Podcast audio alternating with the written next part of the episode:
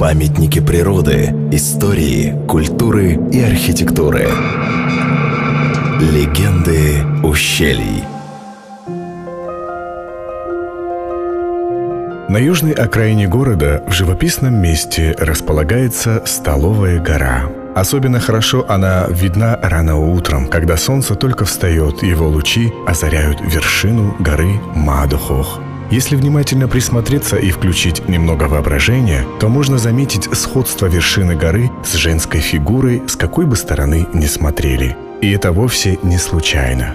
Многие из нас еще со школьной скамьи, наверное, помнят легенду, которую рассказывали всем проезжающим и путешествующим по военно-грузинской дороге. Как повествует легенда, давным-давно, когда еще в пещерах и густых лесах водились циклопы, в царство, расположенное рядом с нынешней столовой горой, повадилось одно из этих чудовищ, покорило его и наложило дань Ежегодно в один и тот же день ему должны были приводить самую красивую 17-летнюю девушку. Чудовище появлялось в одно и то же время и уносило девушку, чтобы потом съесть. Так продолжалось много лет. Но вот однажды кто-то узнал тайну чудовища. Если самая красивая девушка сама выбежит ему навстречу и бросится в пасть, чудовище погибнет, а народ навсегда избавится от него и наложенной на царство дани.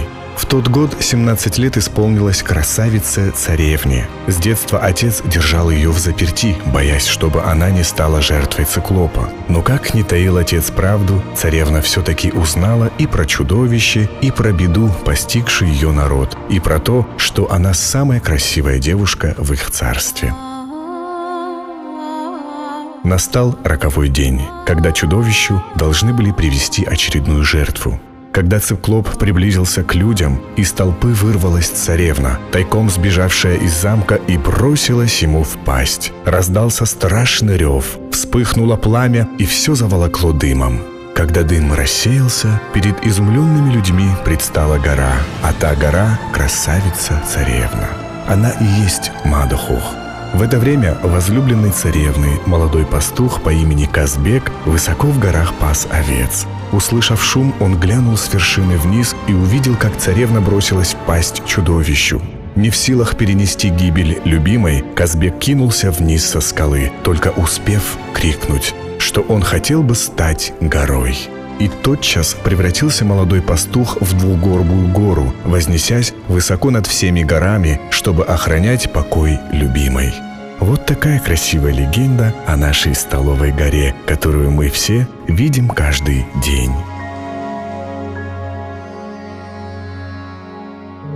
Легенды ущелий из цикла «Наше наследие».